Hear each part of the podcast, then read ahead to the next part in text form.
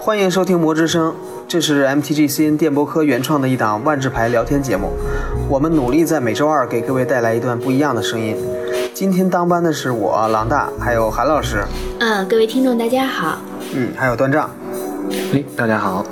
嗯，上周的故事两位应该也都看了。嗯我作为一个伸手党，哎，伸耳朵的，我我就不揭穿你了。呃，听听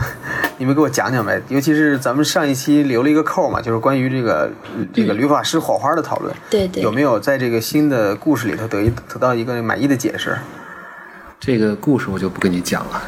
好 吧，好吧这，个我就说，这个我不知道韩老师怎么看，嗯我是觉得上一期的故事有点儿，呃，有点儿没头没哎脑的感觉。嗯，首先一上来，太妃丽就和她女儿一起去破解迷宫去了。哎，这儿嗯我有一个猜测，我估计太妃丽应该是把自己老婆熬死了，这样才合理的找到了理由，重新回去贴尤伊拉。你嗯这个韩老师找到了个又抢凡人老婆， 我这还没说出来我要问什么，你就已 经给我憋回去了。这个是这样，就是我就接受这个解释吧。嗯，但是呢，到了迷宫里边拿出来这个东西，也是说的不清不楚的，似乎说是和这个理发师的火花呀和修复石缝有关系。但是这个最让我不解的是，最后尤伊拉一下子就把火花掏出来了。嗯，就是这一拿出一个动力石，拿出一个魔力石，然后说这个火花，戴飞利的火花在里边儿，就感觉这个好黑科技啊！嗯，对对呀、而且就是说，的确有一种这种美剧的这种这种这种悬念感啊，就是说，好像是一种非常不经意的方式的暗示。你看，女法师的火花捕捉技术又取得了突破性的提升。所以我觉得这火花这个事儿还真得值得好好讨论讨论。咱们一直好像没怎么认真也谈谈过这个话题。哎，是的，正好我也可以想说一点啊，就是咱们从现实角度来说，每一个新的万智牌系列，它的发售啊，都必然会带动一次万智的推广。上周正好是多明纳里亚的售前现开嘛，我猜又是让很多的新的朋洛克点燃了自己的火花。嗯，对，还有不少这个老玩家也是重燃了火花，哎呀，而而且就在这个周一。其腾讯宣布了这个代理万智牌这个新的电子游戏这个 Arena 万智牌竞技场，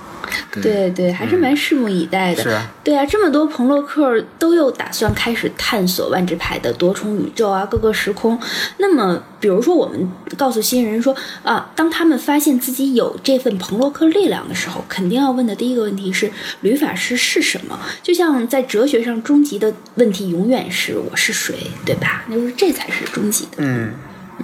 对，这个可能对于点燃火花的很多旅法师来说，嗯或者现在叫彭洛克来说，就是可能是知其然而不知其所以然。对，这个“然”呢，这个是火字旁的“点燃的燃知道自点燃己的燃对点燃的燃，知道自己火花点燃了，却不知道这个火花这是怎么点为燃的，什么点也燃不知道这个火花的对这个火花的奥秘是什么？对对对，而且就火花本身而言，也确实是出现了不少让人困惑的地方。哎，就是说这些地方还有一些缝隙，咱们可以去聊它到底是什么。对，就比如说我们战队的肚子同学啊，他就问我，也就是托我问一下大家，有没有可能，比如说我夺取一个火花给自己续命？因为毕竟吕法师他确实是有高于常人的寿命。对，那么比如说，如果夺取的哎夺取火花的人是彭洛克的话，那么这个火花有没有兼容性的问题？就比如我是黑色旅法师，我拿了一个白色的火花会怎么样呢？对这些问题，其实我觉得哎、都可以聊一下吧。对，那咱就好好聊聊吧。但是我我首先想做个铺垫啊，就是如果听了我们上一期的这个上一期节目的这个朋友，嗯呃，会、得啊，对对，还得不光是上一期，还得点开链接 阅读了我们的课外读物。你是一个理发师的朋友，对，会会比较了解这个吕瓦斯火花的这个官方设定。对对，就是译者是咱们翻译组前辈梅泽俊郎，嗯，这绝对是可以靠这一篇文章笑傲翻译组的这个译文非常棒，嗯，植入广告啊，目光卡牌 牌店我们店店长啊，好， 如果我们想要深入讨论的话呢，首先还得把这里边确定的一些原则、一些基础的一些东西说一说，拿出来说一说。首先，这个旅法师，英文是 planeswalker。嗯呃，官方的现在这官方译法叫彭洛克，那么我们接下来都以旅法师或者是旅法来指代吧。好，嗯这个如果不小心说到彭洛克了，大家就暂且认为是同一个意思就行了。嗯嗯按照官方这个文章的说法，就是说吕法师是体内火花觉醒后的智慧生物，哦吼天生拥有能够穿越时空的能力，嗯可以汲取别的时空的法术力，然后召唤别的时空的生物来助战。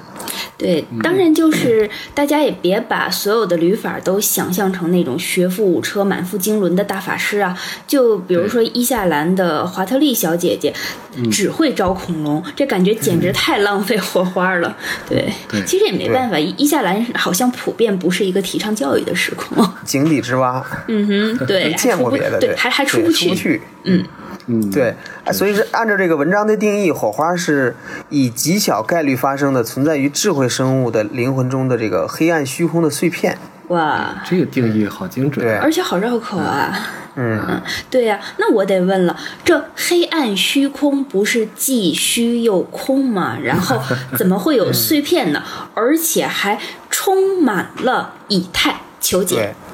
就是按照这个万智牌的多重宇宙的这个官方设定啊，万智牌里有无数个时空，然后黑暗黑暗虚空是这个时空跟时空之间充满了混乱的以太的这个，就是以以太的这个方式存在的能量。嗯所以说我我认为这个这些能量是不受控制、不分颜色的，就是没有火花的人，如果不小心进了这个黑暗虚空，是直接就被这个能量给吞灭了的。哼，哇，这好吓人啊！嗯这个我这么说吧，就是这篇文章呢，考虑到也比较老了，因为它是零七年07年的对嗯官网文章，所以我呢想推荐一个比较新的出法哎说法，这是二零一七年出版的这个万智牌艺术设定集《卡拉德》。等会儿，断账你能别再做广告了吗？断账经啊典广告就两个：艺术设定 集、目光卡牌，我都知道了。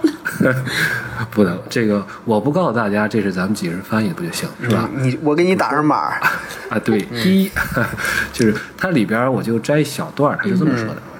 他说，所有的时空都悬浮在一片称为以太的虚空之中。嗯，更好听一点的叫法是黑暗虚空。嗯，上百万生灵中，只有一小部分人生来就有能力穿越时空。这部分人当中，更只有一小部分能够点燃火花，成为彭洛克。嗯，所以详细的内容呢，就是《卡拉德许》这本书呢，我会截一张图放到文嗯案里。好好好这个啊，但是我是选这段呢，是觉得它很就是基本上就就两句话就深入浅出的说明了这个彭德克和火花的一个关系和还有这个多重宇宙的这个设定。嗯，呃，我再引用一句话，就是也是设定集里边的话，就是说，像狼大刚才的说法。以太的确是原始魔法能量的一种有形存在，嗯，按照书里的说法来说，这个以太原来是，就是本来应该是充填这个时时空之间这种虚空的魔法物质，嗯，但是呢，它在卡拉德许的世界里边却渗入到了时空之内了，就成为了此地这个生态环境中不可或缺的部分，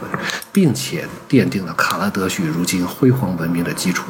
说到这本书啊，这个内容十分丰富，对这个世界的 介绍啊也特别的等会儿等会全儿 面。，你这段儿我得给你掐了，别播。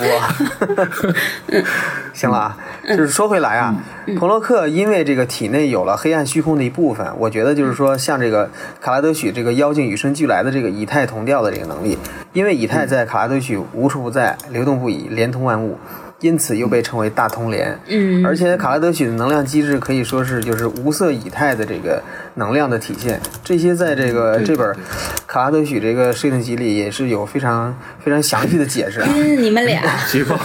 我举报。行了行了行了你看他啊， 可别闹了，别闹了。不闹了不闹了，嗯这个举组长放火是吧？ 啊，嗯这个这个咱们就说到这里，其实才铺垫完啊，咱赶紧说到正题。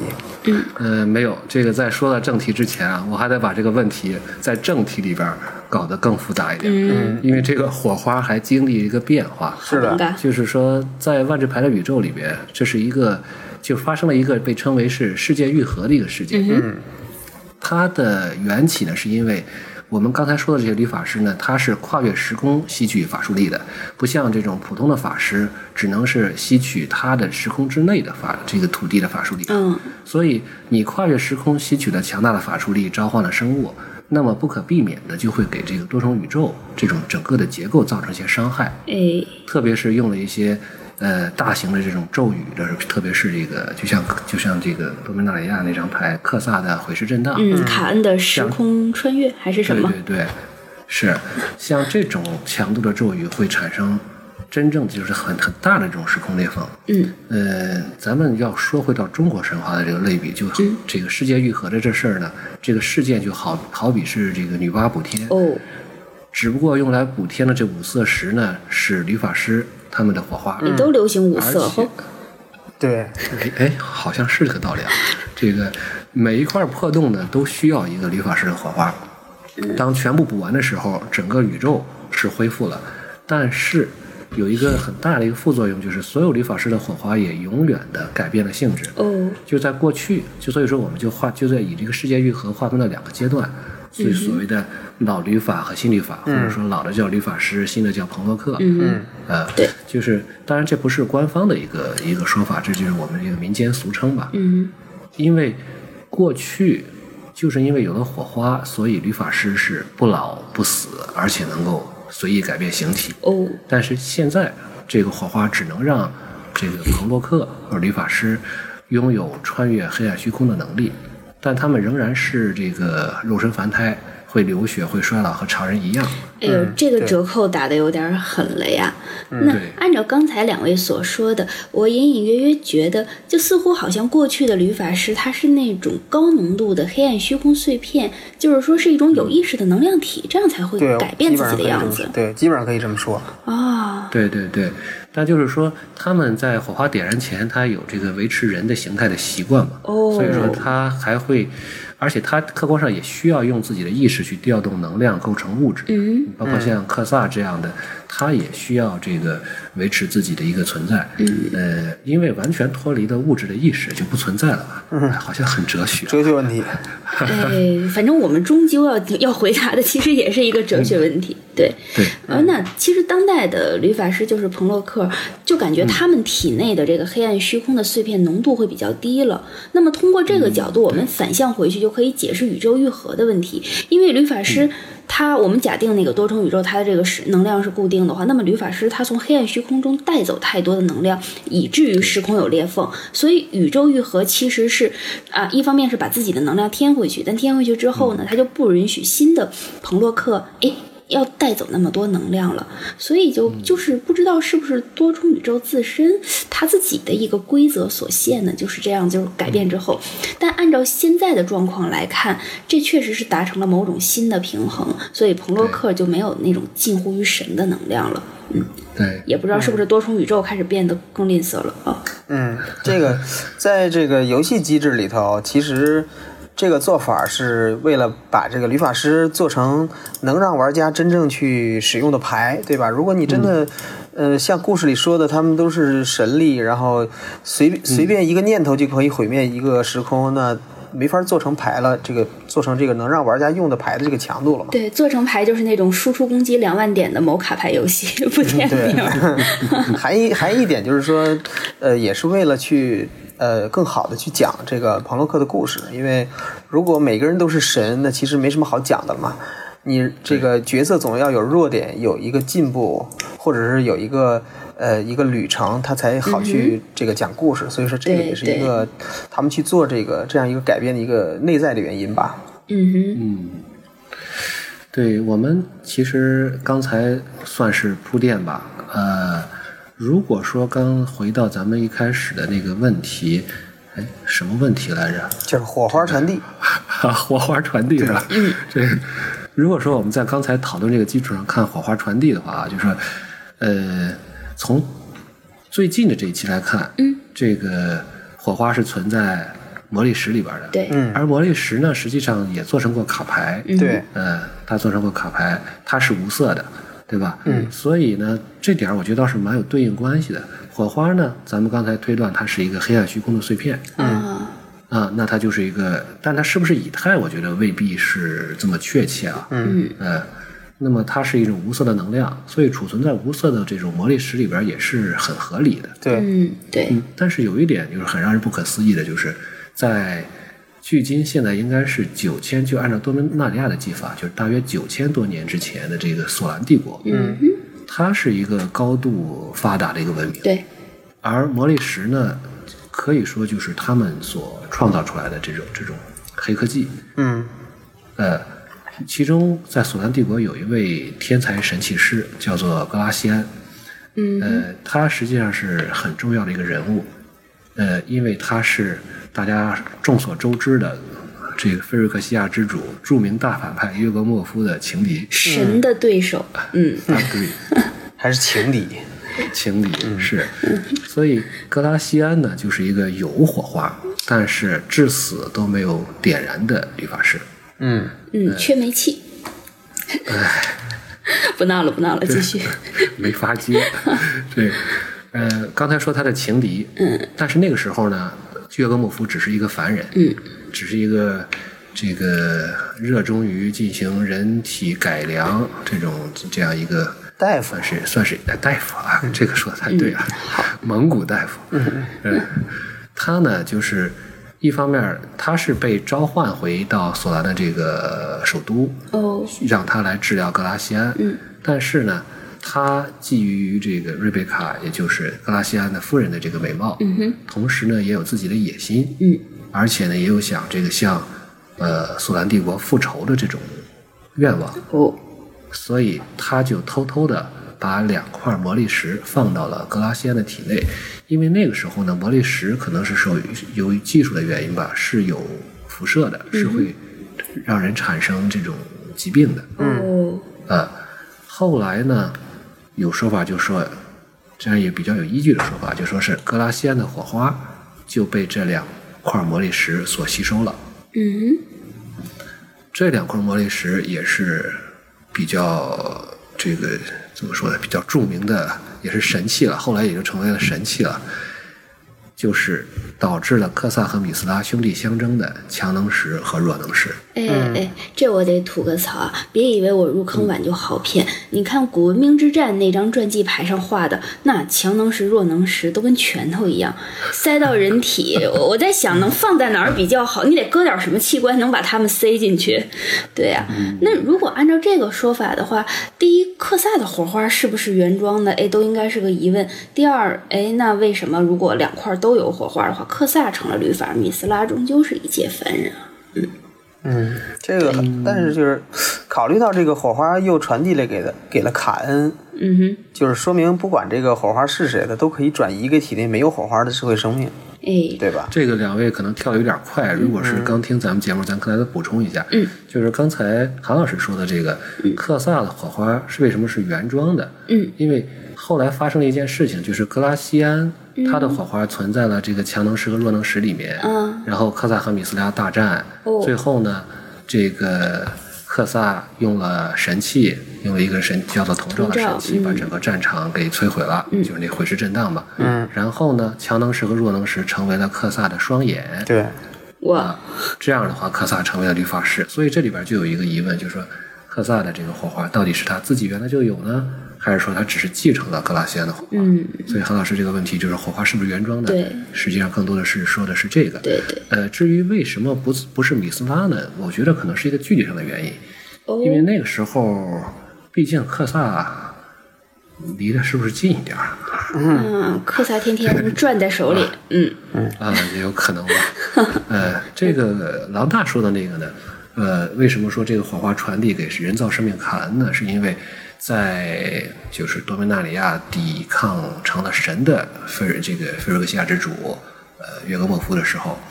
是克萨制造的远古神兵，就是一系列神器，包括现在的晴空号啊、卡恩啊，啊，以及克萨制造的，就是人工选择培育出的这个救世主杰拉尔德，嗯，是他杰拉尔德将克萨的这个双眼抠出来，嗯然后呢，造成了这个剧烈的这种这种爆炸，嗯，最后的结果是约格莫夫被消灭，啊，卡恩呢和这个强弱能是融合成一体，就所有的远古遗产除了晴空号，那就是融为一体，形成了彭洛克卡恩，亨洛克卡恩。哦，所以这是就相当于这个火花，如果真的就是从格拉西安那儿传下来的话，这还是几经辗转流传，不光是从人际这个传播，还甚至从这个人传到了人造生命。嗯，嗯哼，对。就刚才讲的这个火花传递的例子是发生在世界愈合之前的，嗯哼是老火花。对呀然后接下来呢，还有一个就是发生在卡恩和凡瑟之间，就是是其实是一个新火花直接传递的例子。嗯哼，嗯啊，就是在这个《Quest of Karn》这个小说里边，当时追寻卡恩，对，当时凡瑟身患绝症，他知道自己不行了。但是卡恩呢，当时因为这个火花变质，他被这个菲瑞克西亚的这个朔游侵染了。对，这个，嗯，呃，这段再解释一下，这个老得解释，我就是说，在这个世界愈合的过程中呢，就是卡恩负责要修补的这块石缝呢，是在过去的陶拉里亚，哦，这样，因为他是有这个穿越时空的一定的穿越时空的能力的，所以他回到过去的陶拉里亚，贡献出自己的火花，修补好了那里的石缝。但是这个时候呢，他一失去了自己的火花呢，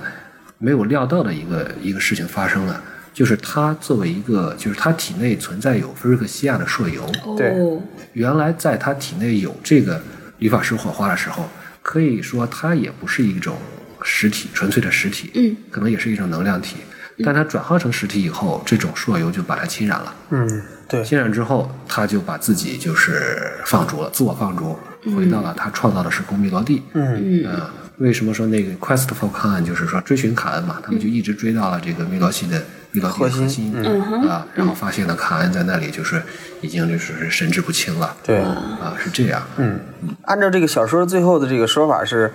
凡瑟把这个心脏传送了，利用自己这个传送技术嘛，传送了一个卡恩。尽管这个卡恩他其实是不需要心脏的嘛，对，对。嗯，然后严格的来说，严格的来说，这个卡恩的心脏实际上是他的这个思维器所官。以你是变相的说卡恩没脑子，好冷是吗也？可以也可以说哎这个 也可以说卡恩有心嘛，圆的漂亮，啊，好吧，嗯，这里边可能就有几个值得探讨的地方。第一个就是魔力石是不是唯一的能在体外这个存储火花的介质？嗯。第二这个就是彭洛克的心脏是存放火花的心的器官吗？嗯这个老大当当当班的这一期啊，总是提一些这种科特学别没法特别有没深法度的回答的问问题题。对，这一看就是这个，呃，这个这个这个理工科嗯 毕业 的，这个这几个问题挺难回答的，因为呃，火花分离当时倒是还有，我倒还想起一个例子啊，就是俄佐，哼，啊哈，嗯嗯，俄佐有没有使用魔力石，咱们也不知道，嗯对吧？对而且这个永生圣阳，它和索兰的科技有没有关，咱们也不知道。对你证据连你连永生圣阳是什么，其实都不是特别确啊定，对呀、对，是，然后他就去了这个当无名岛主去了，啊你这问也问不着，嗯，是吧？嗯，的确，新故事里边存放太妃力火花的装置是魔力石，但是魔力石，而且就是刚才咱们说的格拉西安的这个这个强能石弱能石，它也是存放了。如果真的是存放了格拉西安的火花的话，那也没错儿。但是不是唯一的储存火花的介质不好说，就是说，你像彭洛克的心脏。嗯是存放火花的器官吗？这个就是说变量太多，哼，对，因为我们看的就是有的是老火花，有的是新火花，所以这个真的是呃挺难挺难回答的。对呀、所以这如如个问题果聊不了对如果分类的再详细一点，甚至我们还要嗯分出来由老火花变质成新火花的怎么算，和新在就是世界愈合之后点燃火花的又怎么算，是不是有区嗯别？对。不过刚才郎大说的第二点啊，我就忽然听着很惊悚，就是说火花这个东西，如果就能以血淋淋的心脏的方式进行转移，那是不是说，如果就是某个时空的人们如果知道了这个这样子的一个方式，他们甚至可能猎杀彭洛克，然后有一种吃唐僧肉一样的感 觉，好瘆得慌呀！虽然说现在的彭洛克火花是不能长生不老了吧，但毕竟可以打开一个通到新世界的大门呢，那也许也嗯是一种哎，成为寻找长生的奥秘的可能吧。嗯，这个彭洛克猎人贾路是不是走上这个道了？假如黑化的好有道理呀、对呀、对，嗯但续是。命去了。对对对，但是你看，在凡瑟到卡恩的这个火花传递中，卡恩他还是一个金属生命吧，我觉得是比较特殊的这种神器生物，所以不能完全算作是生物之间的一种传递火花，就是说不是活生生的我把我的心脏安到你的身体里，我觉得卡恩那最多就是个金属碗，嗯，我盛着凡瑟这的个心脏卡恩就好了，嗯，卡恩不仅是一个获得火花的神奇生物，还是一个先后两次获得了新新旧两种火花的这个生命，可以说是特例中的特例了。对，不加戏都实在是太亏得慌了，对所以所以咱们才有了一个壮实的七费的卡恩和现在这个秀气的四费的卡恩。嗯，可而以且。还都不还还还都不便宜。嗯，对，都挺贵。嗯但是就是如果要讨论生物之间的传送，倒是还有一个例子，嗯就是说，呃，密罗蒂的那个妖精巡视者格丽莎，还有嗯哼鬼怪对修补匠史罗巴，对，不过密罗蒂的世界生物大多数都是那种血肉和金属的混合体啊，嗯但是起码他们都是生出来的嘛，不是人造的嘛。啊，那倒是 对吧有道理。所以说你，你把它们当做这个生命还生普通的生物还是没问题的。没问题，对，密洛蒂的这个统治者，这个蒙纳科是一个想要火花想疯了的一个一个，也是一个人造生命。这是随谁呢？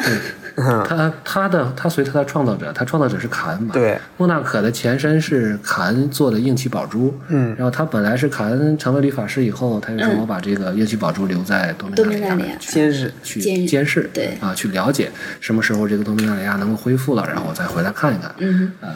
但是呢，这个后边硬气宝珠事儿咱们就不说了。嗯，最后卡恩呢把硬气宝珠回收了以后，放到了他自己这个创造的时空梅罗蒂。嗯哼，呃，但是呢，卡恩就走了，去继续去游历嗯玩儿去了。但是孟纳可呢，他也想跟着去这个自己的创造者，嗯，但就是说这不去不了嘛，所以嗯想没有要火花花，这不就对能去了？嗯哇，他就是对，他就后来就疯了，他嗯就是千方百计的想要火花。他后来发现了巡视者格丽莎拥有火花，就想把他抓起来。嗯然后他为了获得这个格丽莎的火花，他还在这个密罗蒂世界的内核作为中心打造了一个巨大的一个神器，将整个世界改造成了一个用来让自己成为律法师或者说成为神嗯的是一个一个神器，对，哎，不不能说神器，就是装置吧，嗯，啊。然这后个事情，嗯，这个事情发生在这个提示一句，就还得补充一点，就这个事情发生在这个世界愈合之前，那个时候理发师还还是神，对，然后在这个故事的高潮部分呢，蒙纳科启动了神器，然后汲取了密罗蒂五个太阳的法术力，每一个太阳代表一种法术力，然后他吸收了密罗蒂时、密罗蒂时空所有生物的灵魂。哇，但是在这个紧要关头呢，这个格丽莎和蒙纳科同归于尽，然后这个对，然后这个神器也失去了这个接收端，就是蒙纳科没了嘛。所以说，将这个大量的法术力啊，还有这个密罗蒂所有人的灵魂，还有格丽莎的火花，通通都转移给了史罗巴。嗯哼，这个地方我得一一定得插个嘴，就是因为说到史罗巴了嘛，史罗巴是我非常钦佩的一个角色，就是他非常意外的，就是说获得了这个火花，嗯呃，也体会到了吕法师强大的力量，但是他的这个就是他的身世呢，就是说无亲无朋，嗯，呃，然后呢又被自己的这个部落所逐出，所以他非常看重这种这种友谊，也就是说也接受不了，就是说我成为吕法师了，嗯我拥有这么强大的力量，是以所有汨罗人和自己朋友死亡为代价的。嗯，所以他就是基本上连想都没有想，就是一点儿都不贪图自己获得的这个神一样的能力，就是说，嗯，只要是让让这个所有人起死回生，嗯他愿意趁着这个，当然书里的解释啊就是无数灵魂在他体内还没有融合之前，他说放弃这个火花，然后让这些灵魂重新回到这个，让他们这个这个汨罗人的肉体里。嗯，哇，伟大，伟大，真的是这样。呃，哎，这个地方我就突然我就想回来一点，我就有点回过味儿来了。就是我现在这个观点是这样的，就是克萨就是有点跳啊，就是说克萨还是应该有潜在的火花的。呃，因为说在格丽莎、史罗巴刚才这个啊这个例子里边，嗯嗯，呃，怎么说呢？就是说，先说克萨吧，就是说，在格丽莎史罗巴这个案例里边呢，就是呃，是因为格丽莎到史罗巴，它其实是一个，就是火花是一个， 哎，就是说转移给那个就是另外一个人的那个状态。但是克萨他自己的火花，其实当时，哎，应该是转移给了嗯卡恩，但是并没有给杰拉尔德，所以证明什么？是不是？呃，嗯，你这个转移还是要挑对象的，就是说我得是有那个资质能去接受这个火花的人才 OK 呢，是不是会有这这样子的想法？啊，对我当时想是这样，我想起来了，这个就是说，呃，格丽莎到史罗巴这是没有没有其他人，对因为史罗巴是唯一一个活着的，嗯，有道所以理就，转到他身上。但是克萨的那个时候呢，他的火花为什么是转给了？就像韩老师说的，为什么转给了卡恩？当时加尔德也在场，加尔德抠住他的眼睛，加尔德是距离最最卡萨可以说是最近的，嗯，嗯，对吧？对。所以，其实从剧嗯情角度讲也不行吧，总得有死了的去当英雄的人，就这个角色得留给杰拉尔德，又帅，然后又往前走，然后最后死他了，得嗯哎死。对，所以他不能当律还法。还有一个想法就是，如果谁抠了克萨的眼睛，就能当律法师，对吧？那是不是萨拉圣域的这个雷电大天使早就成律法了？以后碰着克萨不问三七二十一，先抠眼睛再说，是吗？对，人人皆而抠之、啊。对我，我解释一下，这刚才狼大说的这是怎么回事儿？就是萨拉圣域的雷迪安大天使是怎么回事儿？啊就是萨拉圣域是一个曾经收留了克萨，并且把他救治了的一个地方。嗯啊，那里是由天使所统治的。但是克萨呢，就是在逃避菲瑞克西亚这个追杀的时候，是来到了这个纯白法术力的人造时空。嗯所以说他把黑色的法术力就引入到这里边，造成了这个时空就逐渐崩塌了。嗯呃，后来克萨呢就，呃，一方面也是为了解救里边的天使吧，嗯哼嗯也算是克萨克萨式的负责任啊，克萨式的负责任就是说，我去救你们，克萨式的然后派晴空号，派晴空号把他们接走，接到多米纳里亚，但是呢，他又要把这个时空。崩塌的能量全部吸收在吸收到这个晴晴空号里的这个里面，呃，但那个时候的雷迪安就不同意了。雷迪安大天使当时是相当于是守护这个时空的这个算算是就是首领吧，他就与科萨为敌，呃，甚至说他也很强嘛，就是一度就是占了上风，嗯他就也把科萨的这个眼给抠出来了。嗯也就是说，强弱能识抠出来以后一合体，结果又发生了这种毁灭性的一个爆炸，所以这个也没让雷迪安成为律法师，不然的话这个 对，又没法说了。所以说是不是就是咱们说到这儿，是不是可以去初步断定，一，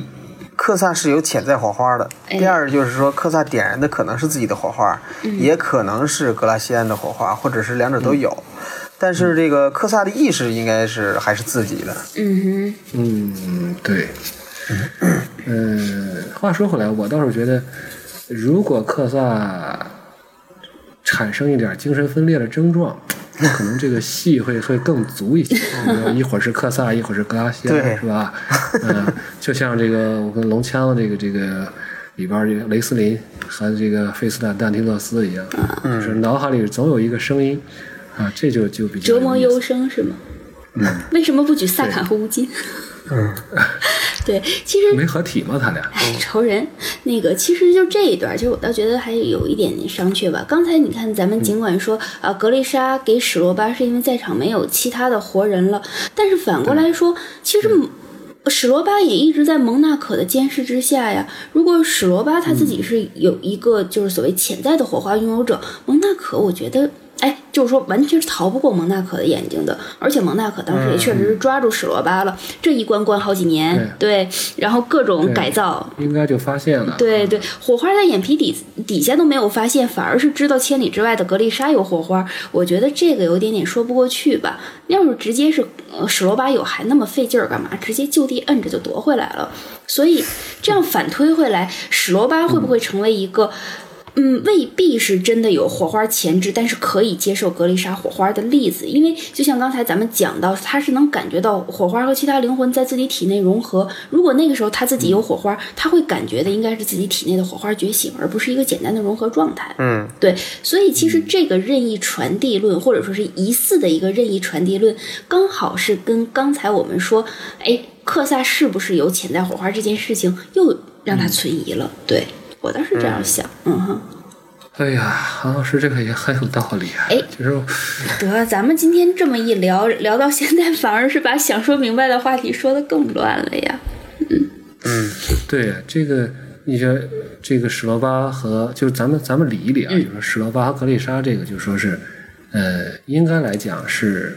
没有火花潜质嗯，也可以传递，对就是所谓的这个任意传递，对对任意是吧传递但是克萨和雷迪安，克萨没有把火花给雷迪安，嗯哼克萨也没有把火花给杰埃尔德，嗯哼这就好像这又说明也不是任意火花传递应对不是任意传递，似乎还是而且挑应骨该是一的种同类相传，嗯是这样至少是旅法师之间能够传，嗯，所对，以，哎呀，咱们这个没法给出一个答案，咱们就回到问题。嗯，就是对回到你这个贵战队的肚子兄弟的问题，嗯就是虽然咱仨没给人解答，还把人家问题给人给人消化、给人吃了，嗯这个人家问是这个雪花，这个雪花呢，哎，喝， 我估计他喝大了。这个世界愈合之后，这个就是说，人家问的是火花能不能续对灭，对咱告诉人家说，世界愈合之后，现在大家是朋克客，嗯新火花没法续灭，对对吧？对这个有了是新火花，只能说给你增加了一些寻找的范围，寻找的能开新地图确嗯嗯啊，对，就是确保。这个确保不了啊，确保不了，一定确保不了，一定能找到。对对对。这话都说都不会话 了。对这个问题，大家可以持续关注莉莲娜的案例，她就是典型的失去了那个就是火花变质的老旅法，嗯对。但是她在失去力量之后呢，找到了永葆青春的途径，大家也看到了，嗯，并且 并并嗯且对，就是戴面纱嘛，当然女孩子们没有面纱，咱们可以做面膜嘛， 啊，大家还可以关注这个尼可布拉斯的案例。嗯，哎呀，呃对对好歹就坚持了三十多，必须要蹭热度说啊，你们太过分了，我都不吐槽他这个了，他也是这个世界愈合的一个最大的受害者。嗯哼，他这么多年以来一直企图恢复自己这个世界愈合之前的神力啊，他用嗯的手段可谓是层出不穷。嗯，但是建议大家还是不要向他学习。对， 但是但是我必须要补充一点啊，就是在他的励志精神上，大家还是要学一点。一个活了两万五千岁的人，还能保持一个积极进取、做反派的心态，我觉得这真的是一个励志典型。对要多读 书，啊，是吗？人家你看人家在那个老话里头是在看书的嘛。这 个然后忽然有了一种就是号召各位学子能够努力活两千五百岁的原因。对读啊，书能续命对，今天是世界读书日嘛，正好可以宣传一下。我必须要插个第三个广告。啊！我的我的天呐，这个如果大家是刚刚打开抽油烟机收听我们节目的话，这个尼可波拉斯是一个我们内部的一个梗，嗯，就是说能不能有一期节目不提不提尼可波拉斯，把它讲完？这一期目前还做不到三十六分钟又失败了。好，这个说回来，人家肚子兄弟的第二个问题，嗯，哎呀，这个说这个今天想想啊，这个人家啊，人家问火花是不是兼容？对兼容性的问题。但是呢，咱给人咱给人絮叨的是，首先我们就不能确定火花是怎么传递的，嗯，是任意传递呢，还是同类相传呢？所以，人家呃咱把人盖这问题都偷换了，嗯，那火花是否兼容成了一个，咱们对成了一又个是一个子问题了。对对，嗯，这个问题我我觉得我们可以期待，就看一下这个卡恩接下来的这个故事发展。他先是失去了这个克萨或者是格拉西安的老火花，后来又得到了凡斯的新火花。嗯哼。对如果他在这个性格上发生了什么变化，他是变化的话，至少可以说明这个不同的火花会对这个理发师产生不同的影响。对，不过你你见过卡恩有性格吗？嗯，他还是有性格的，一个温柔的巨人。嗯，呃，但是我我觉得啊， 今天其实讨论的挺多，而且挺杂的。我觉得，但是我们觉得我们这样的讨论还是挺有意义的，即便是对吧嗯真？的吗？ 对我觉得，我觉得越讨最后你尼可波拉斯出来给我这真的是致命一击。我说本来想做完以后给大家说，哎，我这期没提尼可波拉斯，还还是提了，一定要蹭热度。对对， 咱们这个虽然变不出一个这个真来，但是能够越来越接近真相。嗯，希望是这好个吧，嗯，希望是能怎么说呢？真相大白之前吧，黎明前的一个黑暗吧。对，因为这个上周的故事还在这个问题上还是卖了一个关子。是的，咱们看看这个明天周三的故事，嗯，能不能给我们这个一个新的案例或者是证据吧？我们来更好的去回答这个问题。对呀、对呀、嗯因为因为这是一个万智牌多重宇宙，这个核心设定是什么？是朋洛克，没错对吧？嗯对雷法师。然后朋洛克的核心设定是什么？就是他的火花。对，嗯嗯得有火花，这个如果这个事情咱们讨论半天，呃，一直就讨论不出来，所以也是一个非常让人挫败的一个事儿。嗯但就是说，就像郎大说的，我们这讨论有意义，就意义在就是说开了个头。嗯哼，对，这个讨论至是少这样嗯开了个头。呃，其中有很多的就是观点呢，也未必就是官方的，对吧？也有我们自己的猜测猜测自己的一对些猜猜测嗯所以听到这里的朋友们，呃，我们都欢迎你们